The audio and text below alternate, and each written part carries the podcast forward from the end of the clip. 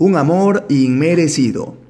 Un joven peregrino se detuvo en una aldea para descansar, cuando de pronto vio a una bella muchacha apoyada sobre el alfeizar de una ventana.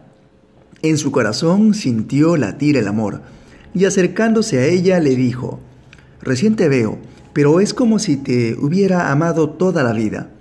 Como soy un hombre pobre y no tengo tesoros para darte, te ofrezco mi sacrificio como prueba de amor.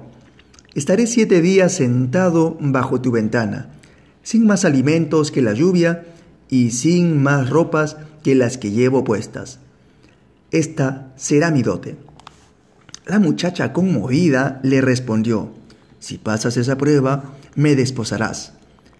Pasaron los días y de vez en cuando la muchacha se asomaba discretamente para ver al audaz pretendiente. Al llegar el penúltimo día de la prueba, los alianos, conmovidos por aquella muestra de amor, salieron a alentar al joven peregrino. Pero cuando faltaba una hora para cumplirse el plazo, el joven, sin dar mayor explicación, se alejó del lugar ante la atónita mirada de los presentes y de la propia muchacha. Hora después, mientras se alejaba del pueblo, un aldeano le preguntó al joven, ¿Por qué te retiraste? Muy triste el joven respondió. Ella no me ahorró ni un día de sufrimiento, ni siquiera una hora. No merecía mi amor. Y ahí termina este cortísimo podcast. En las acciones se muestra el verdadero amor.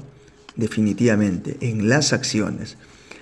En el hacer más que en las palabras. Bueno, nos vemos hasta el siguiente podcast y a empezar un día como hoy, con mucho entusiasmo y sobre todo, ¿eh? con acciones verdaderas, ¿no? Con acciones verdaderas que demuestren tu sentir de ese amor verdadero.